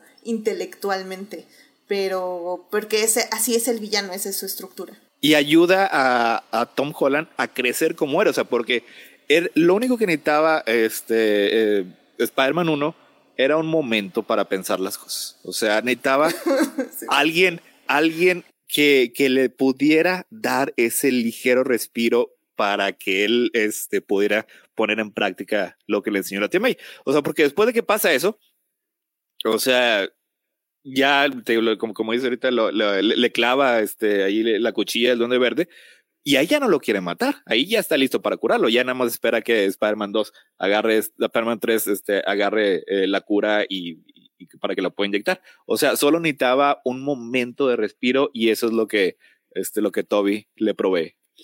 Ay, es hermoso. Qué hermoso. Sí, no, no. Y hablando rápidamente del ritmo, eh, también algo que quiero volver a mencionar.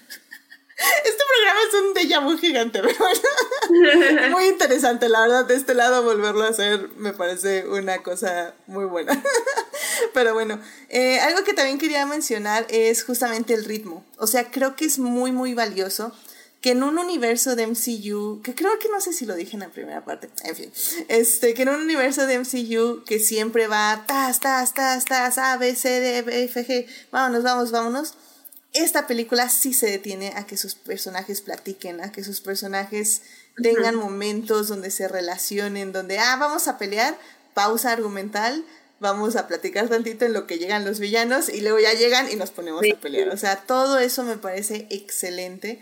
Y, y bueno, Gina, pues justamente no sé si quieras comentar algo más de la relación de estos tres superhéroes pues que me parece increíble. Sí, que yo creo que los que hicieron la película sabían perfectamente que el mucho del corazón de la película y de lo que iba a ser esta película especial era precisamente estas interacciones banales entre los Peters. O sea, sí, es muy chingón verlos peleando juntos y tener esos momentos eh, enormes de crecimiento personal y heroico juntos, pero esas escenitas donde los tres están hablando, echándose el chiste, echándose miradas, cuando le dice de que, que cuando Toby, Peter Toby muestra que de él salen las telarañas, se quedan como que, wow, ¿dónde más sale?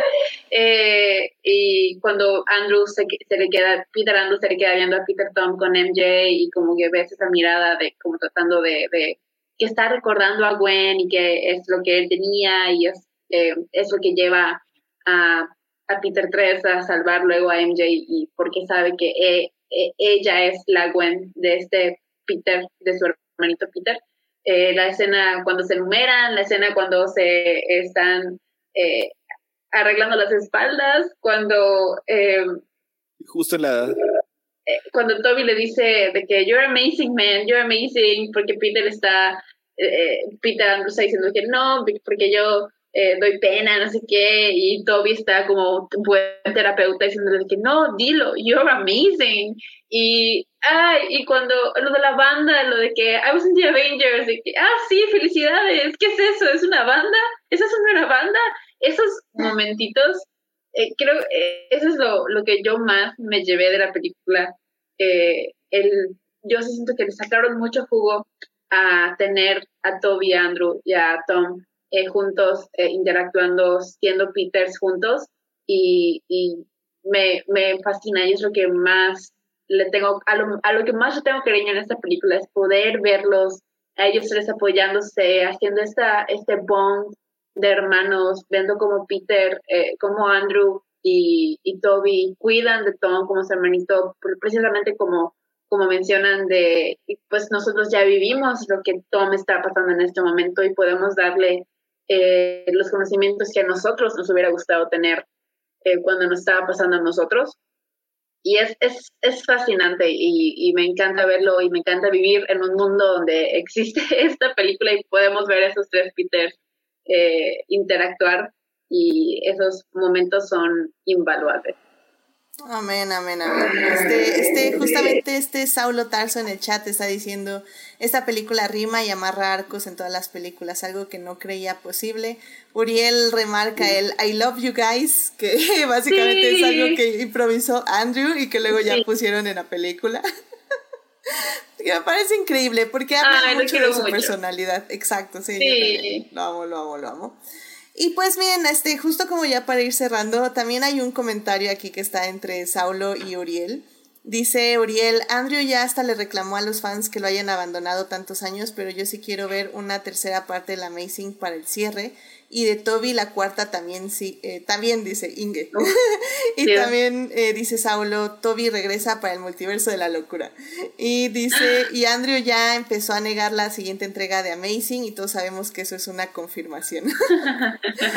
y, sí. y bueno, es que justamente también hablábamos un poquito rápidamente de de que bueno, Tom Holland ahorita se está tomando unas vacaciones de la actuación porque también ya es un es, pues básicamente ya estuvo mucho tiempo en el papel de Spider-Man.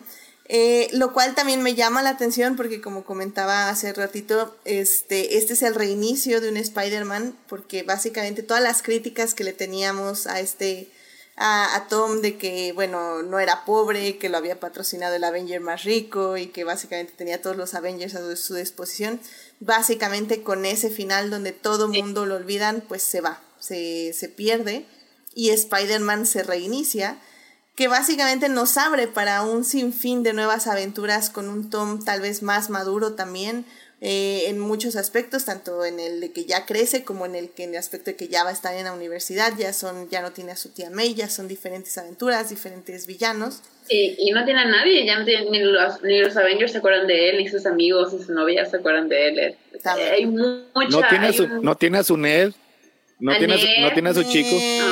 Ah, Ay, que sí, eh, digo, creo que aquí no lo mencionamos, pero Ned, en serio, me encanta. Yo espero que Doctor Strange sí lo descubra y que sí se vuelva un hechicero porque se lo merece con su Lola que le dice que es mágico. No. Vamos. Sí. Solo queremos cosas buenas. y, y, y le prometió le, prometió que no se iba a convertir en un supervillano. Nos faltó eso porque sí lo mencionamos la vez pasada. Es un gran momento. Pero ya se le olvidó la promesa. Este, Toby le dice que su mejor amigo se convirtió en supervillano. Ya sé. Dice Saulo que la referencia de que Ned podría pues volverse villano es como en pero los la vez No, no, no se va a volver pues villano, Saulo.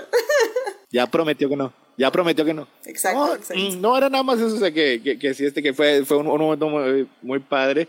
Y, y que pues bueno, si acabamos teorizando que pues técnicamente si muchas cosas permanecieron, es posible que todavía Ned pueda convertirse, pueda irse allá al internado Tamar, Tamar, Tamar a donde se fue Doctor Strange ahí para entrenarlo.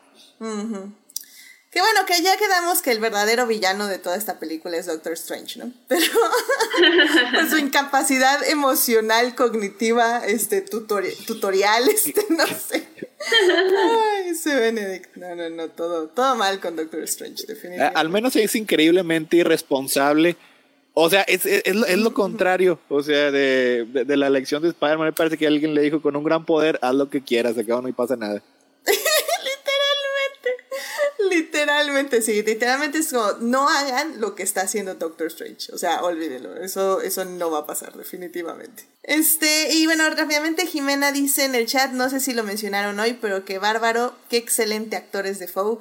Em, igual yo no sé si se va a quedar en el programa si se mencionó eso, pero lo volvemos a mencionar claramente. Defoe es un gran, gran, gran actor. Eh, creo que haberle quitado la máscara, perdón quienes nos están escuchando el programa completo, si nos estamos repitiendo, lo vamos a volver a decir.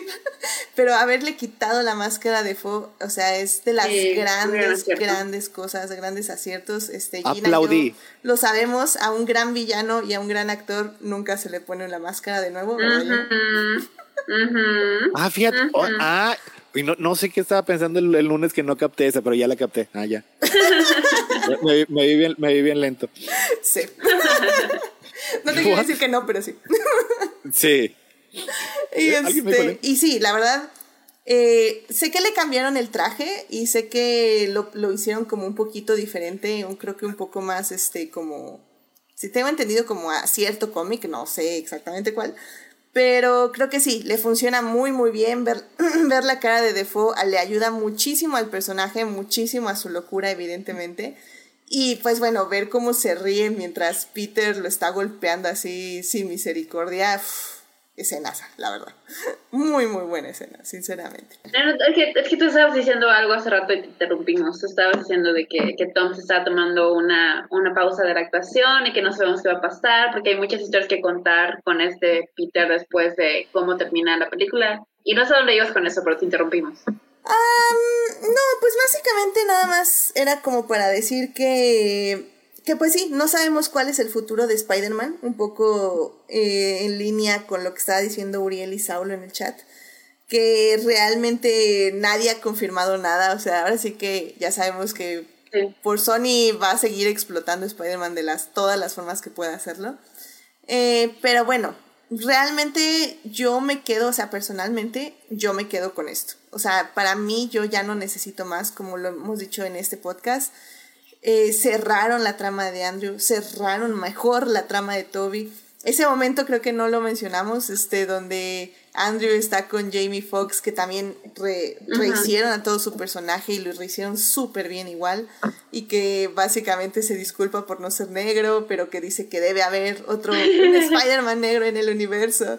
Y nosotros sabemos que lo hay y que probablemente, y que es canon también en el Spider-Man, porque sabemos que está el tío, que es con el. Siempre se me va su nombre de Childish Gambino. Donald Glover. Donald Glover.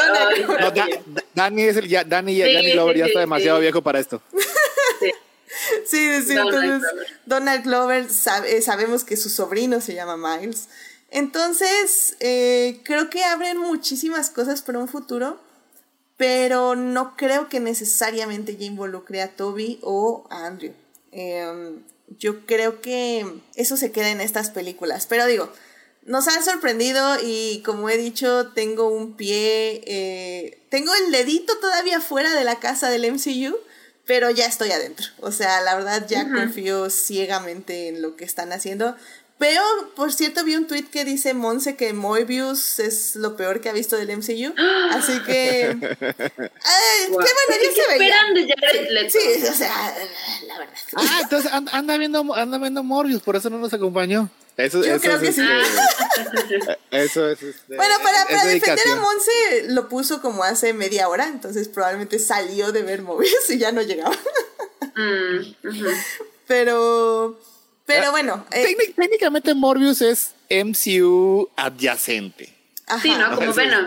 Es como, es como Venom, sí, o sea, existe, existe un multiverso en el que existen mucho, una gran cantidad de infinitos este, lugares en el espacio-tiempo y en uno de ellos está el, el morbosón chupando ahí sus, siendo vampiro.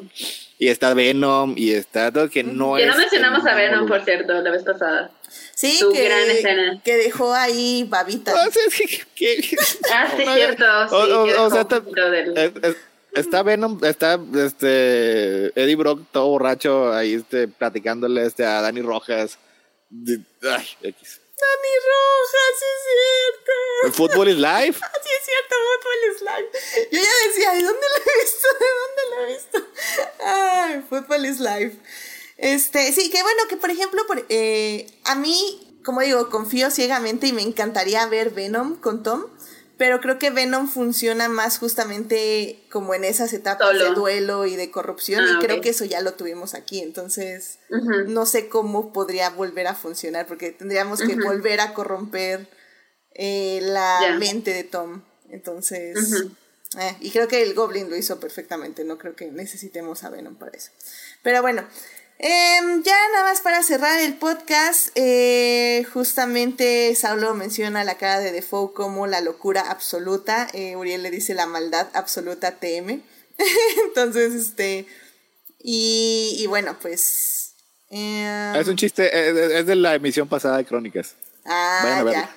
no lo he escuchado, me crean, pero bueno, eso ya lo dejamos en otra ocasión. Y dice Sofía, sí les creo que Mobius esté Morbius, Morbius, este chafa, eh, Jared ha estado viajando a muchos países para promocionarla. eh, sí, Igual que Fantastic Beasts and Where to Find Them, creo que han estado haciendo mucha campaña de publicidad, pero bueno. Em, pues bueno, Gina, una última reflexión que le quieras compartir al público de esta película. me encantaría recordar que fue todo lo que dijimos porque siento que se perdió horas de, de muy buena discusión. Eh, pues nada más pues reitero que creo que es una excelente película, es una clase de guionismo de cómo eh, se pueden juntar generaciones y se puede en una sola película y con cierto número de escenas muy contadas contar historias muy satisfactorias que funcionan en muchos niveles eh, y me reitero que me encanta vivir en un mundo donde existe una película como No Way Home y sea lo que sea que hagan después con el Spider-Man de Tom, hasta con el de Toby, con el de Andrew, yo sí soy dispuesta a ver más de ellos, pero también entiendo que si quieren dejarlo así como, como lo dejaron, también eso es satisfactorio. Eh, no, no, creo que ni siquiera ellos han cerrado la puerta a que puedan volver a aparecer ninguno de los tres. No sé si le van a dar otra trilogía a Tom, puede que sí, eh, pero creo que es lo bueno de esta película que deja la puerta muy abierta a cualquiera de esos escenarios, que pueden dejarlo aquí y funciona, pero también pueden explorar otros escenarios y otras historias y, otras narrativas y también está muy, esas historias ya están muy bien fundadas y cementadas y eso me, me, me fascina que esta película funcione en tantos niveles y que entre todo eso hayan logrado hacer un mejor uso de Palpatine que Rise of Skywalker. Lo agradezco mucho, eh, me, agrada verlo y ya, esto. Gracias, no viejo, por existir. Y, y, con, como yo también decía que tenía hasta una, una carga emocional más fuerte sí, que claro, sí. Porque aquí significa la amistad con Ned y todo lo que dejó atrás Tom. Y en Rise of Skywalker significa Nada. que regresó. Significa. Um, de alguna manera. Vamos a reescribir, porque somehow he returned. No sabemos cómo, somehow. Los muertos hablan. Uh, pero ya. Ah, pero sí. Héctor, eh, conclusión de la película. Ay, creo que la vez pasada, este, creo que mencioné que, que me, me, pareció en, en, en, muchas ocasiones un logro este, casi imposible, o sea, porque se dio, o sea, se, se autoadjudicó tantas tareas, o sea, porque tenía que ser principalmente, pues obvio es una película del Marvel Cinematic Universe, tenía que, que llevar estos personajes, hacerlos crecer, tenía que darle este, sus propios argumentales, pero al mismo tiempo decidió ser una continuación y una conclusión de dos series anteriores eh, de este personaje en el cine que fueron protagonizados por otros actores, mientras que al mismo tiempo tenía que darle a tenía que darles a estos Spider-Man este, sus propios, su propio peso en la trama, como, a, ellos, ellos como personaje y también este, como apoyo al, personal, al Spider-Man principal también decidió traer este muchos villanos, o sea, tiene cinco villanos y generalmente se consideraba que tantos villanos era la muerte para una película de superhéroes, o sea, y esta película pues decidió que ese tipo de cosas no le importaba y utilizó a todos los personajes de una manera este fantástica. Y sí pues sí nos dio algo que pues sí se este e, e, se sentía muy difícil de creer, o sea, porque nunca habíamos visto trasladados a la pantalla esta, o sea, es, estos universos paralelos, o sea, y de una manera que es adecuada a su medio, o sea, porque tienes estos actores, tienes estos actores que el público les tiene cariño, porque en muchos casos crecieron, crecimos con ellos, o sea, y los trae de vuelta de una manera en el que se les da su justo peso y su lugar. O sea, una de las cosas más imposibles que hizo esta película es que por un momento todos los fans de Spider-Man estuvieron felices. O sea, porque siempre hay, siempre este, hay este, no, mi, mi Spider-Man lanza más telarañas que el tuyo, es el mejor, Toby es el mejor, o Andrew es el mejor, o. Y aquí en ese momento todos disfrutamos de Andrew Garfield, todos disfrutamos de Tobey Maguire, todos disfrutamos de, de Tom Holland. Y para que al final después de estas tres películas de en el MCU nos diera lo que es la versión este, pues perfecta de Spider-Man, la que todos esperábamos. Este, lo vimos por fin, porque nunca lo hemos visto en estas películas, lo vimos por fin colupiándose en los, este, en los rascacielos de Nueva York, con este, con esta toma final con su hermoso, este, eh, traje azul y rojo, que es, es la visión perfecta que todos tenemos de Spider-Man. O sea, a final de cuentas, todo lo que quería hacer esta película lo hizo de una manera espectacular. O sea, y eso, eso como logro, como logro narrativo, como logro este para los fans, como este, como logro para el guion, para el director, para todo, o sea, fue excelsa. La verdad, sí me dejó, este, pues, la verdad, completamente satisfecho, sorprendido. Me dio incluso este, eh, cosas del personaje que, que no conocía, nos dio, me dio este, nuevos, este, nuevas visiones, este, nuevas facetas este, que, que, no las había pensado. O sea, y, yo creo que eso es lo mejor que, el, que, le puedo dar de alabanza a una película de superhéroes. Amén, amén. O sea, sí, subrayar, yo creo que subrayaría eso, que también reinventó muchas cosas. O sea, sutilmente, sobre todo creo que con, en el caso del villano de Jamie Foxx, eh, reinventó mucho que ya evidentemente ya nadie se acordaba. Yo creo que si ves Amazing Spider-Man y luego ves No Way Home, eh, evidentemente va a haber muchas cosas que choquen, que incluso creo que ni siquiera sabía la identidad de Andrew, pero ok, a nadie le importa eso porque al final del día, como digo, cuando usas un fanservice lo usas para la historia. Y si cambias, si usas ese fanservice, pero no es exactamente igual a como lo tenías, y lo cambias en servicio de la historia en la que lo estás usando, también me parece excelente y creo que funciona muy bien. Creo que el único cameo que funciona como cameo, como fanservice 100%, eh, que está mencionando Sofía ahorita en el chat, es el cameo de Daredevil que bueno, yo grité en cuanto salió ese bastón. O sea, ese no sirve para nada, no aporta nada a la historia, es un fanservice cameo 100%, pero está ahí, no estorba, gritamos, amo a Charlie Cox y también confirmó que Daredevil es canon, entonces fue así como... Y, e, e, eso, eso no lo mencioné en el like, sí lo mencioné cuando hablamos ustedes en Crónicas, de que fue una jugada este magistral la que hizo Marvel, que en un periodo de 24 horas salió en esta película Charlie Cox, este, y en Hawkeye salió Vincent D'Onofrio como, como Kingpin. O sea, pero no sé si fue planeado o fue una, algo, pero fue, acabó siendo espectacular. O sea, porque no, no se spoileó que pues sí, esos personajes siguen siendo parte del MCU, o sea, pero en este mismo lapso de uno o dos días, los dos personajes regresaron al MCU. No, y fue, fue glorioso. Kevin Feige. sí, fue, fue glorioso y, y, y, también ver a Vincent D'Onofrio en, en Hawkeye, creo que a mí, o sea, Hawkeye no me encantó, pero bueno, me gustó, no me encantó, pero bueno, Vincent D'Onofrio fue así como, wow, what? Y ya, y, digo, sin spoiler el final de Hawkeye, pero sí me tuve que ir al internet porque evidentemente sé que cuando pasa lo que pasa, no pasa. Y me, digo, para quien no haya visto Hawkeye, spoilers.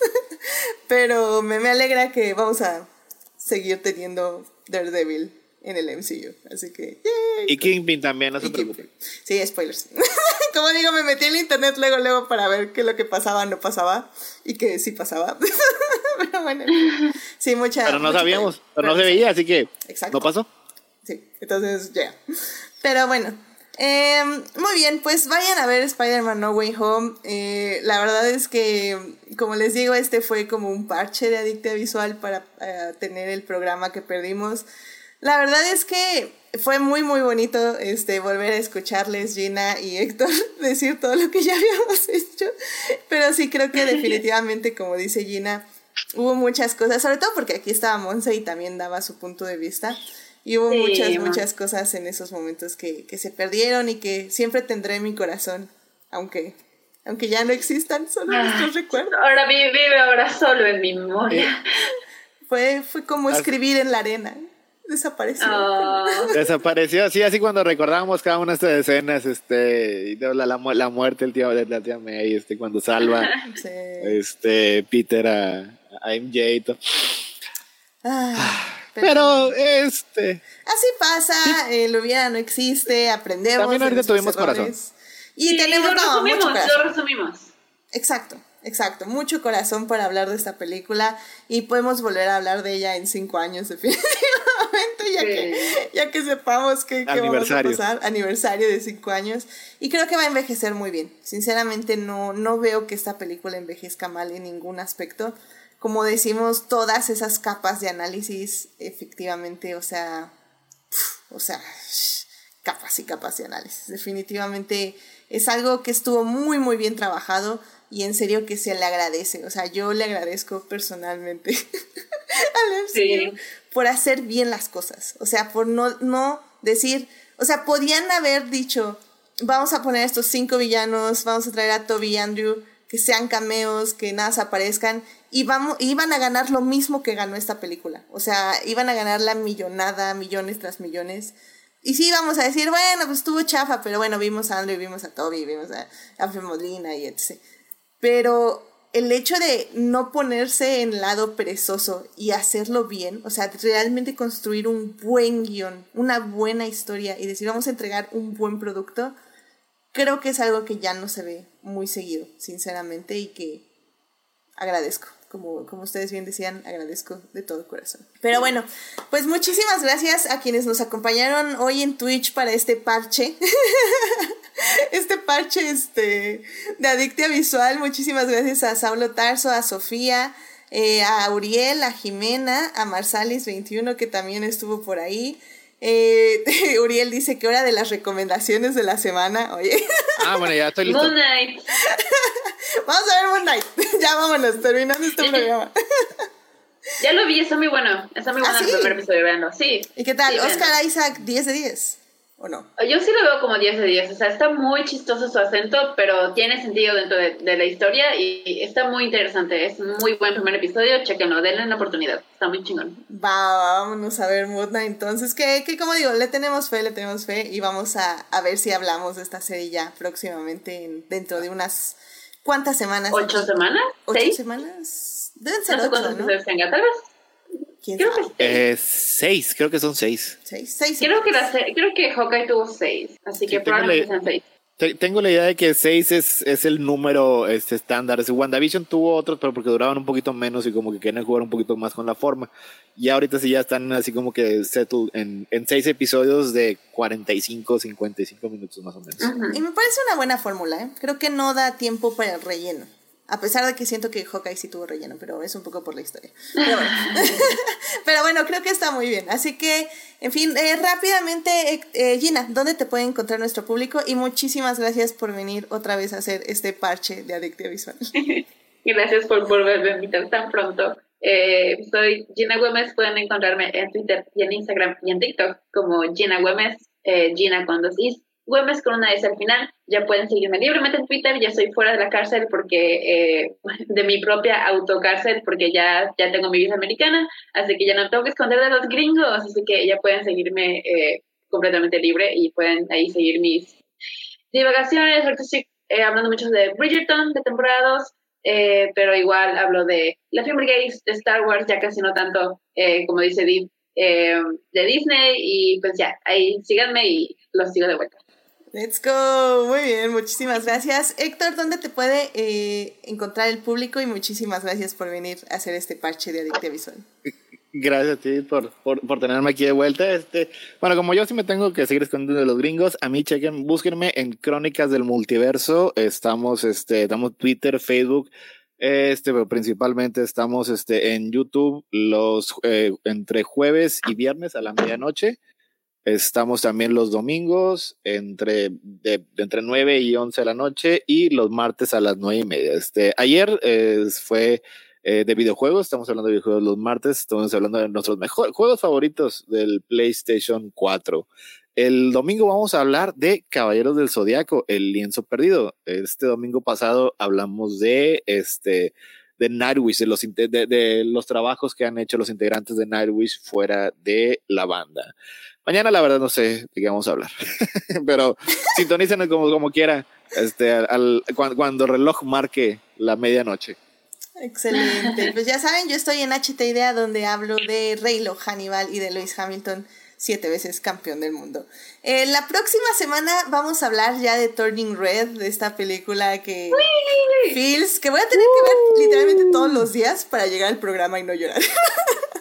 Ah, Ay, es que me llegó, me llegó mucho y ya tenemos autoinvitaciones, este, la gente de Gina va a hablar con mi gente, entonces ya, tenemos programa súper lleno, vamos a hablar de, ay, déjenme pongo la de esta, Eh, programa súper lleno, vamos a hablar de Turning Red, así que acompáñenos el lunes a las 9.30 de la noche, ahí en Twitch, ya, esperemos, sin ningún problema técnico.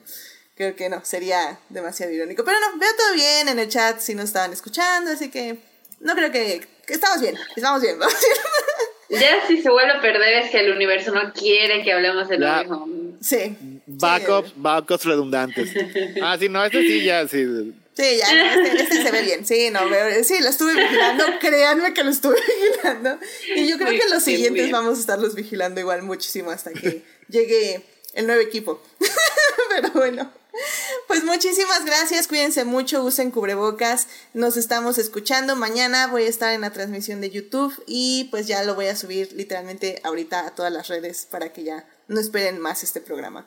Así que bueno, cuídense mucho. Gracias Gina, gracias Héctor, cuídense mucho, nos estamos escuchando. Bye bye. Bye, bye bye. Bye.